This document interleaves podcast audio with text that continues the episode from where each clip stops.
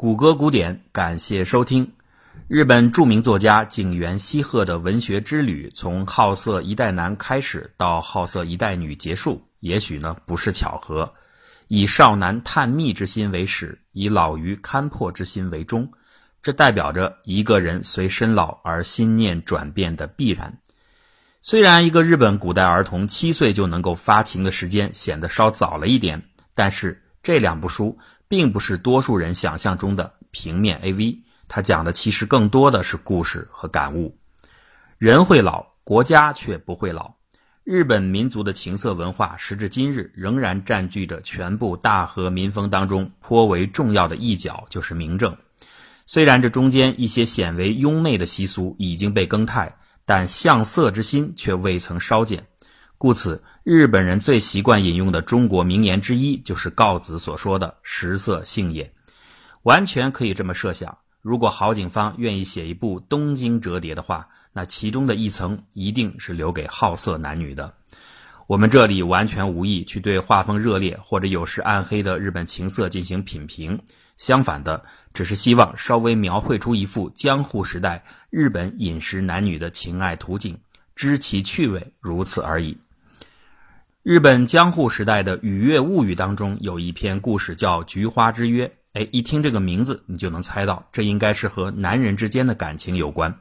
的确，它讲的是两个男子为了遵守菊花盛开之时相见的誓约，蒙兄不惜自杀以摆脱城主的限制，变为魂魄前去履约。我其实不太清楚“菊花”这个词什么时候变成了今天的含义，但是在这个从中国舶来的故事当中。两个男人真的只是纯洁的兄弟感情，并无其他。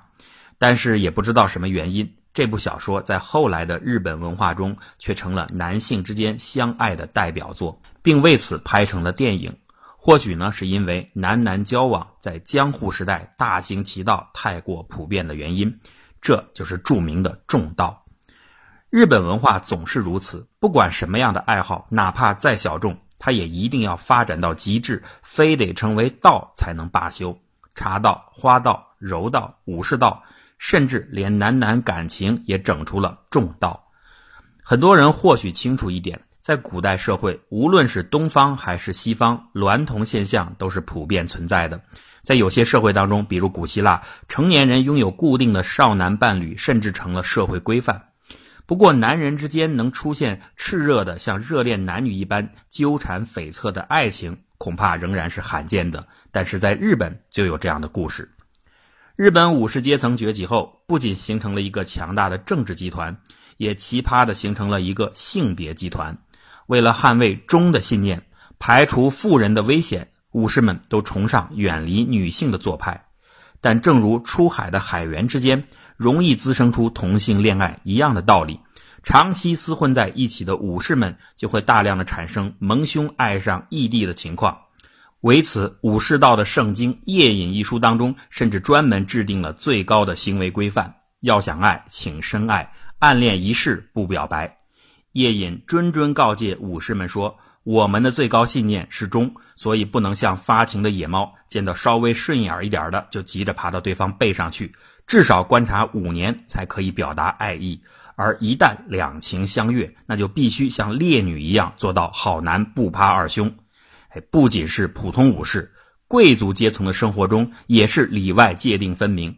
在住居的内里，完全是女性世界，那身份再高的外人也不能随便闯入；但是在住居外的活动，则完全没有女人的存在。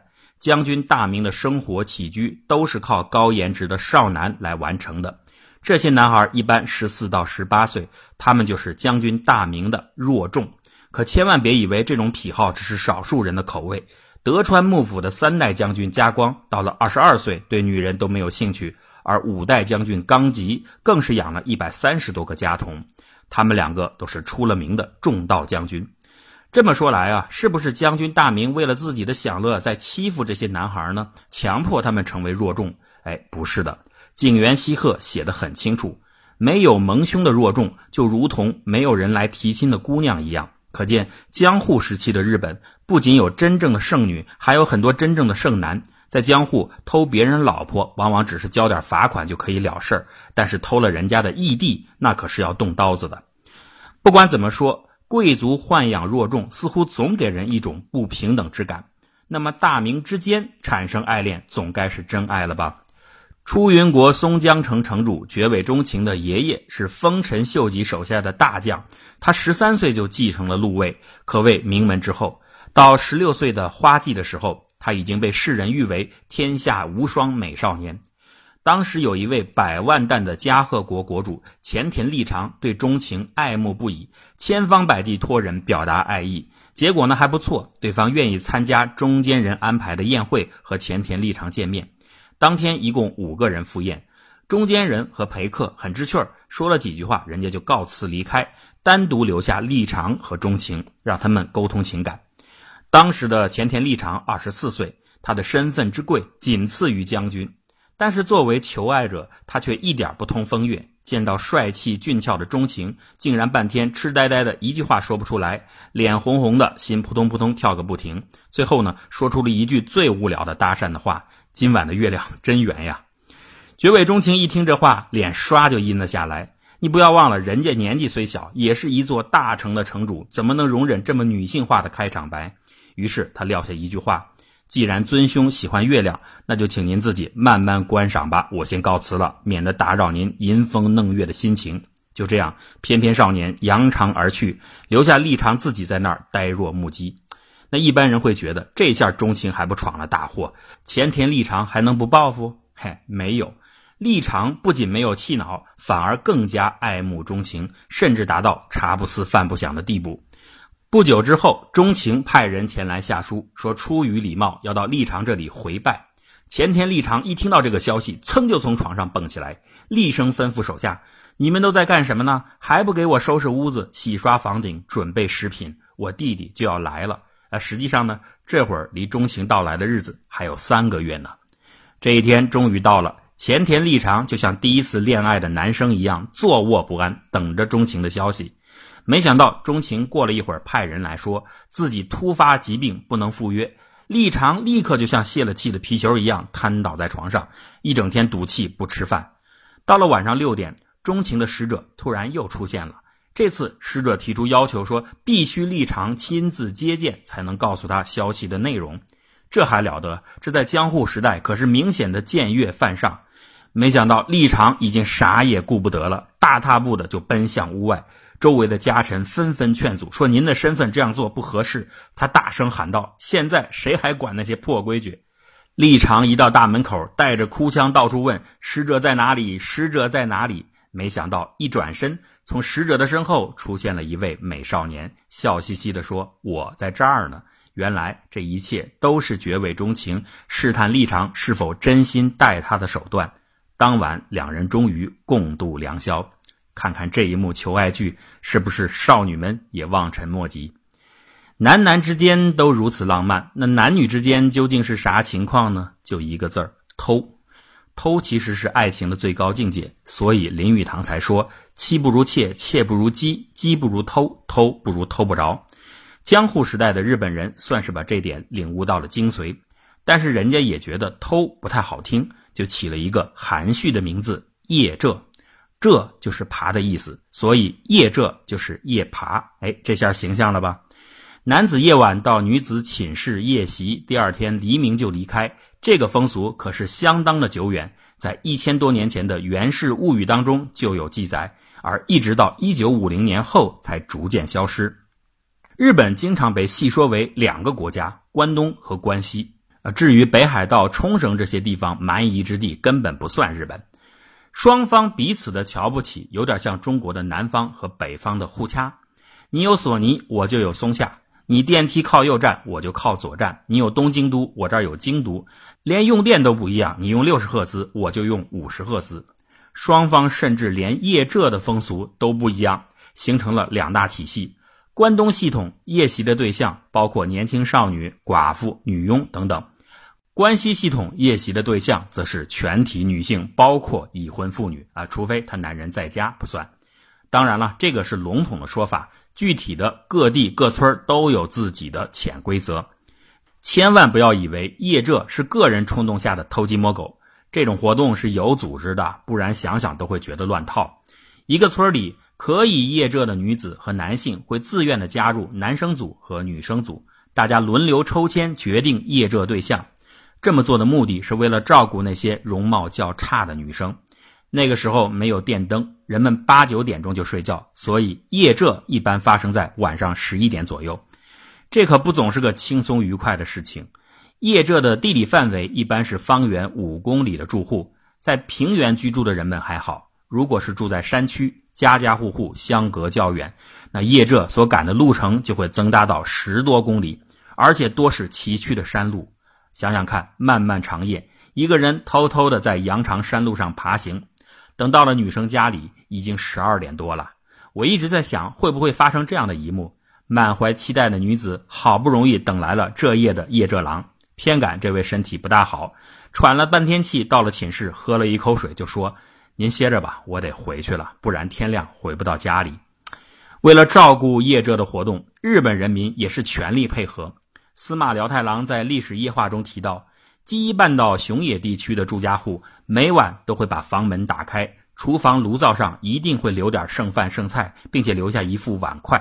为的就是照顾夜这的赶路人，在饿的时候可以进补一点东西。人家这社会治安也太好了吧？他们就不怕贼进来偷东西吗？哎，仔细想想也对，偷人都没力气了，哪有功夫偷东西？江户中期以后，夜里的偷偷摸摸已经不能满足人们需求了，于是借着各个村落的祭祀活动，开始兴起了群交野宴，在一年的特定一天。无分已婚未婚、少女寡妇，也不管是不是自己村里的人，所有的旅行的行人和外地人都可以参加这项活动，逮着谁算谁。那结果呢，会造成在这天之后大量的适龄女性怀孕。那问题来了，那一天那么乱，谁能搞清楚哪个孩子是谁生的？这个时候呢，就全凭女孩子高兴了。如果他平时觉得谁不错，就会用手一指说孩子是这个人的，那这个男人就必须做小孩的父亲，而这个男生呢也不会觉得不情愿，因为在当时的日本平民中，血统观念并不强，孩子其实算是村里的共有财产，谁当父亲都无所谓，全村人都会承担抚养的责任，而且婚后男人们仍然可以光明正大的偷香窃玉。因此，父亲的头衔并不是负担，婚姻也不是牢笼，大家依然过着自由自在的生活，等待下一年的野宴。当然了，从生育科学角度上来说，这样做也是有可取之处的。江户时代的日本社会各阶层的等级壁垒森严，村庄封闭性太强，通过这种活动可以引进外来种，改善基因状况。在城市里，婚姻有所谓的族人婚制度，实现个体自由。族人婚其实就是现代的试婚，女人呢先在夫家试住一段时间，如果觉得不满意，可以立刻回家。所以当时的日语中管这种恋爱叫做 “fugi”，就是福气，因为大家都是在浮动的气氛中互相体验。那到了近代日语，这个词已经变成了男性出轨的含义。总体而言，江户时代仍然是男尊女卑的时期，丈夫有权休妻，而妻子通常无法主动提出离婚。幕府为了保护已婚女性，还提供了一种额外的应急手段，那就是允许女性跑进元切寺结束婚姻关系。神奈川镰仓市的东庆寺和群马县尾岛町的满德寺就是官方指定的离婚事务所。女性只要跑到里面去，待上足够的时间，就可以恢复自由之身。这段时间在东庆寺是两年零一天，在满德寺是三年。所以十年修得同船渡。百年修得共枕眠，一朝跑进满德寺，三年了却尘世缘。江户仔的爱情世界还真是前卫而有趣。最后要说的是，和其他任何地方一样，日本也有大量的为爱殉情或私奔的故事。在日语中，这叫做心中道行。心中心中就是为爱而死，Michugi 道行就是为爱而逃。无论是毁灭吉三郎和阿七的大火，还是藤之外纪与妓女零一的自刎的仓库，新旧总是那个时代爱恋的最强音。或许渡边淳一的《失乐园》为深植于日本文化最深处的这种爱与性的融融无二做出了最好的注解。小说从男女交合开始，到最后的服毒新旧，恋人仍然是在一处欢爱。这或许就是传说中的心中做爱。心中爱吧。